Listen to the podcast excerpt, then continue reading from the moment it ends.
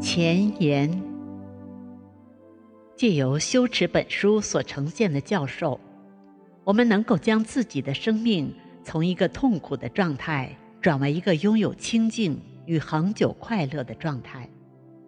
这些教授是改善我们的人类本性的科学方法。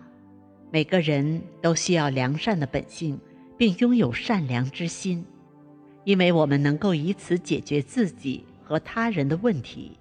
并令我们的人类生命富有意义。每一个有情众生都有着同样的基本愿望：得到快乐并远离痛苦。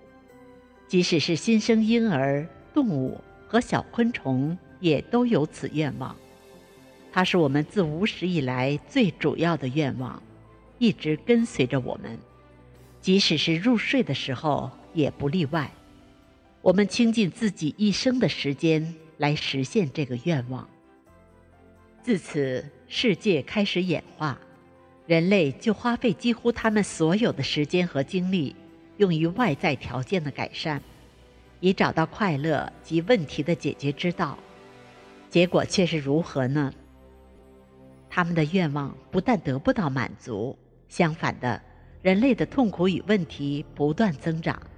而快乐与安宁的经验却在减少，这清楚地显示了，直到目前，我们并没有找到一个减少问题与增长快乐的正确方法。实现此目的真正的正确方法，是将我们的态度由负面转为正面。我们必须透过自己的经验来理解这一点。如果仔细地检查自己是如何经验问题与不快乐的，我们就能理解到，他们全是由我们无法控制的欲望，希望自己一直都快乐而创造出来的。借由停止这个愿望，而代之以希望他人一直都快乐，我们将不会再有任何问题或不快乐。如果在每天都至诚的练习，停止想着希望自己一直都快乐，代之以想着希望他人一直都快乐。由此而以自身的经验理解到，我们将会通过此练习而防止对要实现自己的愿望的执着。我们将根本不会再经验任何的问题或不快乐。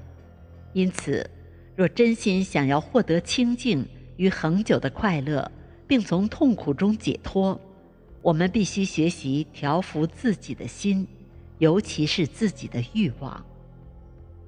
以智慧，我们能理解到自己的这个人生何其宝贵、稀有难得及富有意义。由于其身体和心灵的局限，譬如那些投生为动物的众生，就没有机会理解或修行精神的法教，从中获得调伏妄念，诸如无法控制的欲望、嗔怒和无明的方法。只有人类免于这些障碍。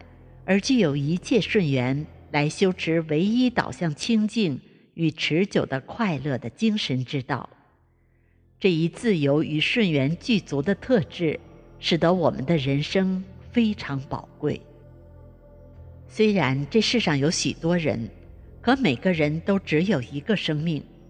一个人可能拥有很多车子和房子，但即使是世界的首富，也不能拥有一个以上的生命。况且，当生命临终时，他或他都不能去买、借或制造另一个生命。当我们失去现在这个生命，便很难在将来找到另一同样具格的人生。因此，人生是极为稀有难得的。如果利用自己的人生来完成精神政务，它就会变得极有意义。